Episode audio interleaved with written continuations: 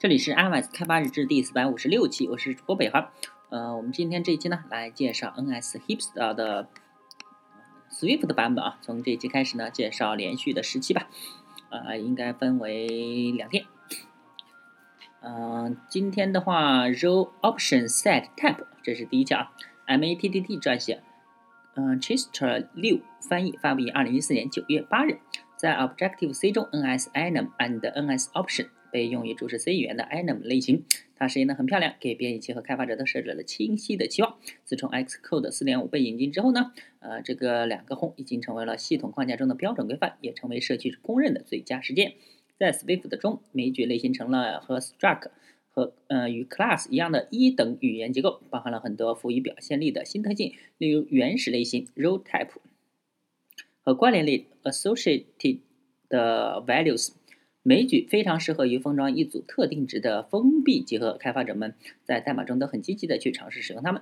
当要在 Swift 中和 Foundation 这样的框架进行交互时，NS 下划线 enum 定义就会自动转换成 enum。通常情况下呢，和原有的 Objective C 代码相比，这种转换是一种进步，因为去除了名字当中的重复部分。不幸的是，对于 NS 下划线 Option 来说，它的 Swift 的替代品可以说是相当的糟糕。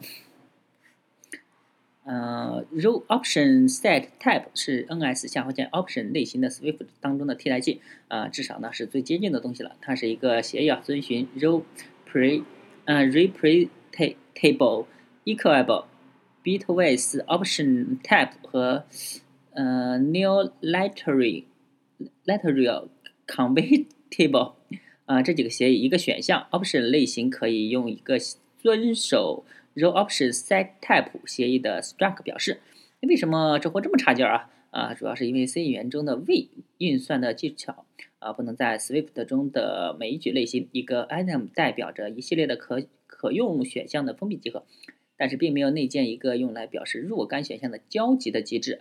呃，表面上看呢，一个 item 可以定义出选项。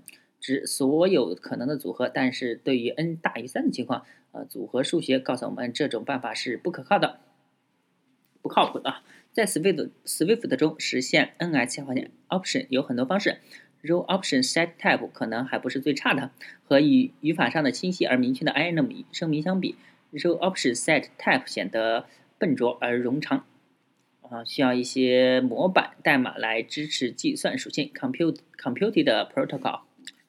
啊，代码咱们就略啊。在 Xcode 六 Beta 六中呢，Row Option Set Data 啊 Set Type 不再遵守呃 bool type 协议。如果想要呃支持按位检查的话，还需要支持 bool type。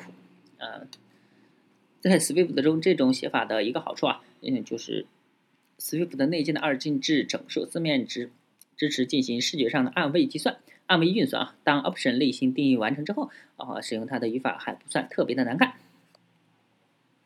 对于值的归属检查，可以用使用 and 操作运算符号，就像 C 语操作无符号整数一样。